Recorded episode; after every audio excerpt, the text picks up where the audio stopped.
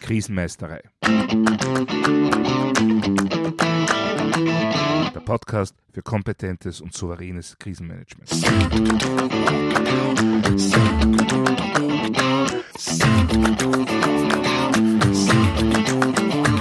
Hallo, ich bin Thomas Prinz von krisenmeistere.at. Ich helfe Verantwortlichen, Krisen souverän und kompetent zu meistern, damit diese nicht zu ihrer persönlichen Tragödie werden.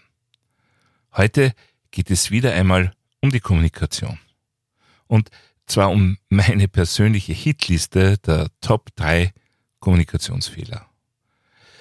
Disruptive Ereignisse sind meist für sich alleine schon schlimm genug. Durch kommunikative Meisterleistungen kann man das aber leider noch ganz schnell toppen. Wobei natürlich die wenigsten Fehlleistungen bewusst oder absichtlich geschehen. Schaden können sie aber so oder so.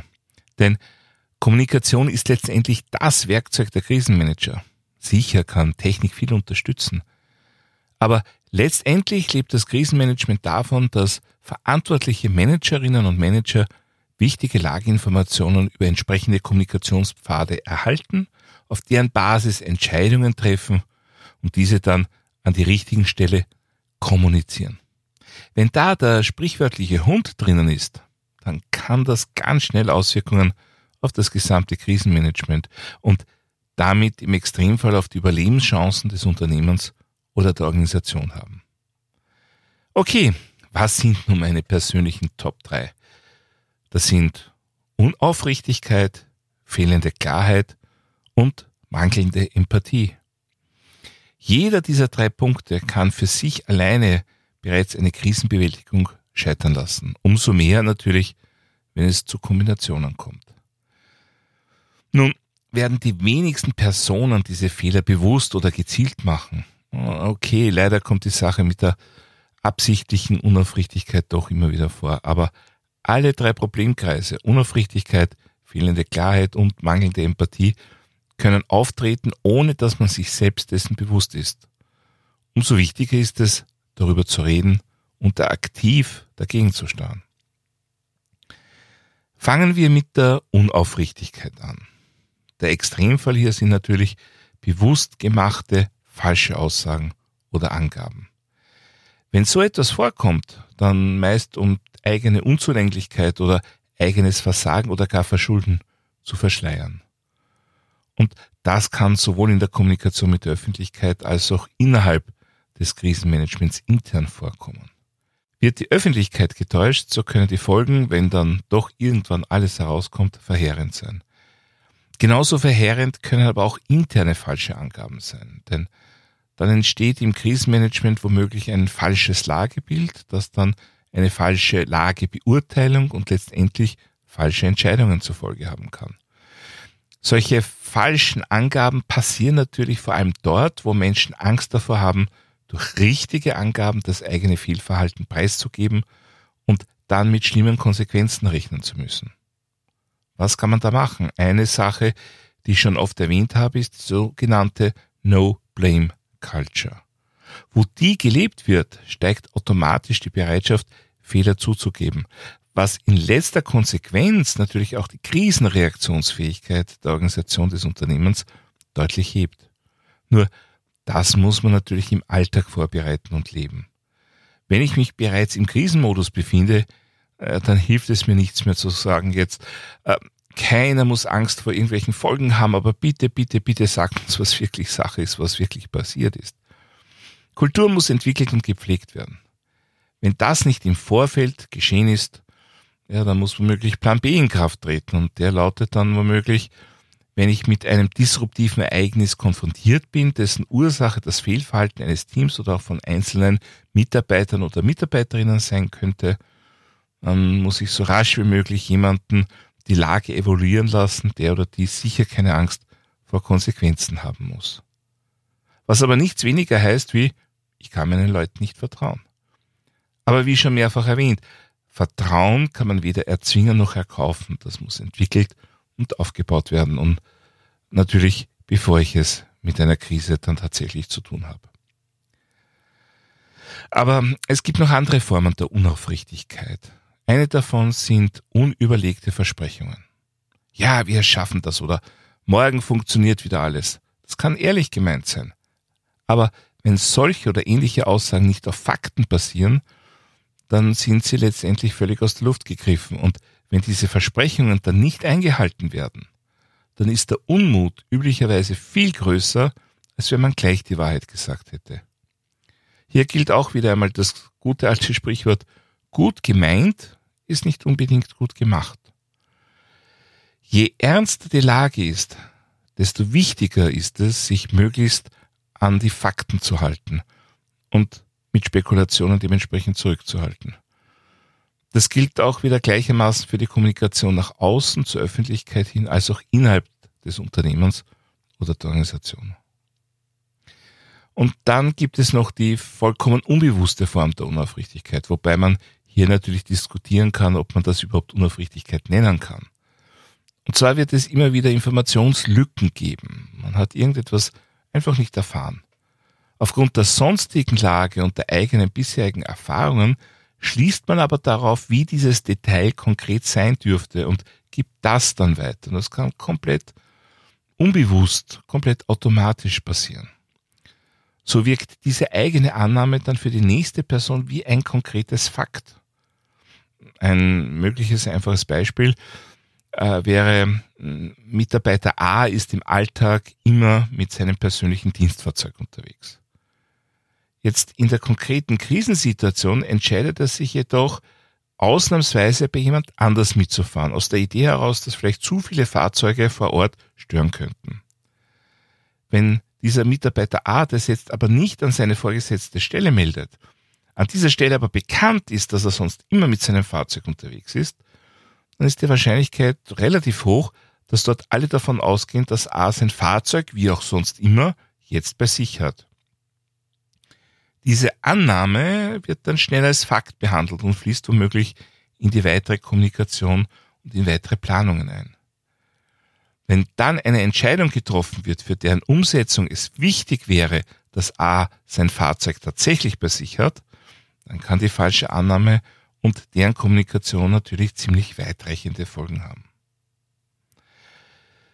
Ja, gehen wir jetzt weiter zum Problem der fehlenden Klarheit. Ja, nicht umsonst ist der oberste Einsatzgrundsatz, der oberste Führungsgrundsatz das klare Ziel. Ohne Klarheit kann Krisenmanagement nicht funktionieren. In unserer Kommunikation kann die Klarheit aber mitunter wieder verloren gehen, selbst wenn das oberste Krisenmanagement tatsächlich ein klares Ziel hat. Der Klassiker dabei ist das Fehlen einer gemeinsamen Sprache, wobei ich hier nicht eine Sprache wie Deutsch oder Englisch meine. Vielmehr entwickeln alle Teams und Personengruppen eigene Sprachelemente, wie zum Beispiel Fachbegriffe oder Abkürzungen. Nicht nur, aber gerade auch im Krisenmanagement ist es daher sehr wichtig, sensibel mit Sprache umzugehen und sich zu vergewissern, dass die eigenen Botschaften auch richtig verstanden werden können. Ja, als Beispiel gibt es einen echten Klassiker und zwar die Abkürzung HWI in der Medizin. Verwendet dieses Kürzel ein Urologe, dann meint er üblicherweise einen Harnwegsinfekt. Ein Internist oder eine Internistin meint damit vermutlich einen Hinterwandsinfarkt was meist wesentlich folgenschwerer und gefährlicher als ein Harnwegsinfekt ist. Also der Kontext, in dem Fachausdrücke bzw. Kürzel verwendet werden, hat eine große Auswirkung auf ihre Auslegung und das Verständnis. Im Krisenmanagement sollte ich mir also immer dessen bewusst sein, in welchem Kontext die von mir übermittelten Informationen dann auch tatsächlich interpretiert werden. Zu einer mangelnden Klarheit kann auch ein anderer Problemkreis noch führen. Das, nennen wir es, Herumeiern in verschiedenen Formen. Ob man sich hinter irgendwelchen Floskeln versteckt und den heißen Brei herumredet oder einfach viel zu viel Input liefert. Das alles reduziert die Klarheit. Je drängender die Krise ist, je folgenschwerer das zugrunde liegende disruptive Ereignis, desto mehr sollte man darauf achten, effektiv und effizient zu kommunizieren. Das heißt, nicht nur darauf achten, dass man die richtigen und wichtigen Informationen übermittelt, sondern auch darauf, dass man Unwichtiges und Irrelevantes weglässt. Das geht so weit, dass es in professionellen Organisationen und Einsatzstäben während der Krisenreaktion nicht einmal Bitte und Danke gibt. Jede bzw. jeder weiß, was zu tun ist und was die jeweiligen Aufgaben sind. Diese sind wahrzunehmen. Punkt. Persönliche Wertschätzung definiert sich dort nicht durch ellenlange Höflichkeitsfloskeln, sondern durch die Art, wie man sachlich und professionell mit dem Gegenüber umgeht. Ja, und noch zwei Punkte möchte ich unter der Überschrift fehlende Klarheit unbedingt erwähnen. Da ist zunächst einmal die Verwendung von Negationen. Wo immer möglich sollten Negationen vermieden werden. Denn wir, wir Menschen können nicht in Negationen denken. Das klassische Beispiel, denk jetzt bitte auf keinen Fall an einen rosa Elefanten. Ja, und schon haben wir das Bild von einem rosa Elefanten vor unserem geistigen Auge. Denn wir müssen uns Gesagtes oder Gehörtes einmal vorstellen, um dann damit mental oder real irgendetwas zu machen. Ein anderer Klassiker ist zum Beispiel der Moderator, der von der Bühne herab das Publikum zur Ruhe auffordern will, indem er sagt, nur keine Panik. Das mentale Bild, das jetzt bei allen im Publikum entsteht, ist aber genau diese Panik. Das heißt, um wirklich klar zu kommunizieren, sollten wir immer genau das schildern und beschreiben, was wir erreichen wollen und eben nicht das Gegenteil. Ja, und mein letzter Punkt zum Thema Klarheit sind die verwendeten Kommunikationswege bzw. Kommunikationsmittel.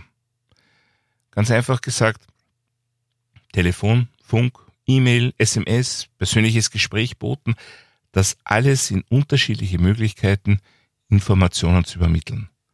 Wobei die Wahl des Weges mitentscheidet, was alles übermittelt werden kann. Zum Beispiel Stichwort nonverbale Kommunikation oder Körpersprache die beispielsweise bei einer E-Mail natürlich komplett wegfällt.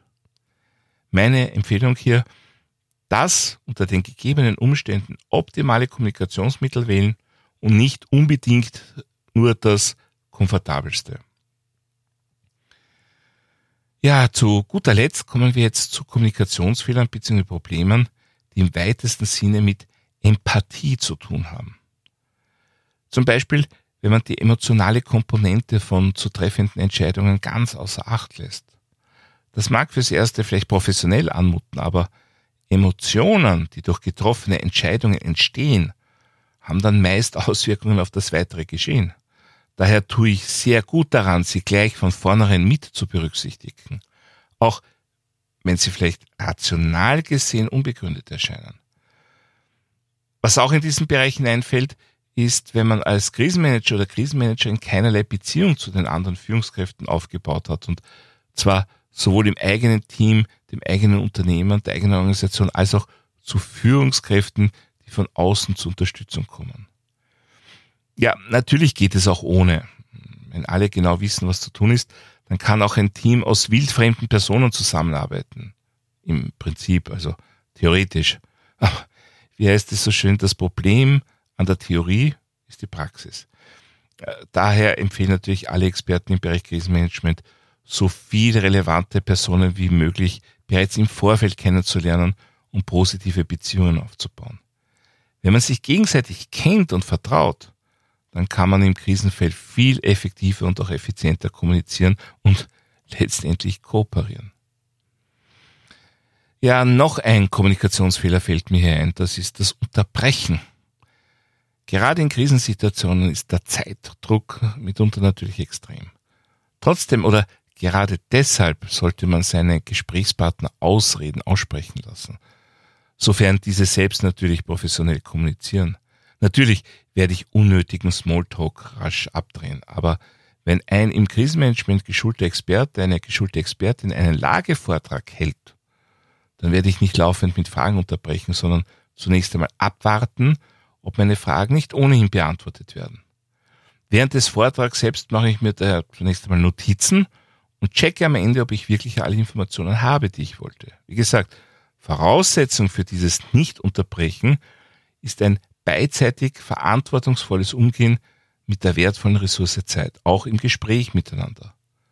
Letztendlich ist auch das ein wichtiges Zeichen von gegenseitiger Wertschätzung.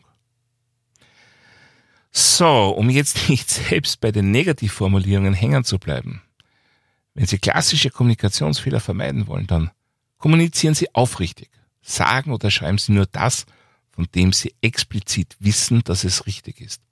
Versprechen Sie nur, was Sie auch wirklich halten können. Kommunizieren Sie klar. Überlegen Sie, was Ihre Worte und Sätze im jeweiligen Kontext bedeuten könnten. Sagen Sie alles, was nötig ist. Und wenn die Zeit besonders knapp ist, sagen Sie nur das, was nötig ist. Und sagen Sie es so, wie Sie es meinen. Und auf dem Weg, der am besten dazu geeignet ist, Sie dann auch richtig zu verstehen.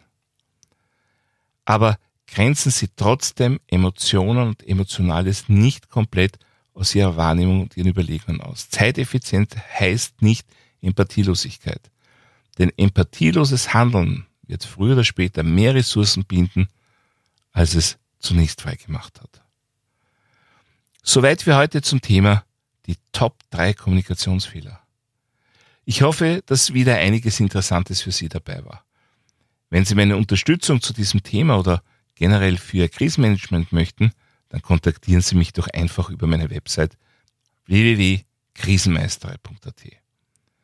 Dort finden Sie auch wie immer Shownotes und weitere wertvolle Infos zum Thema Krisenmanagement.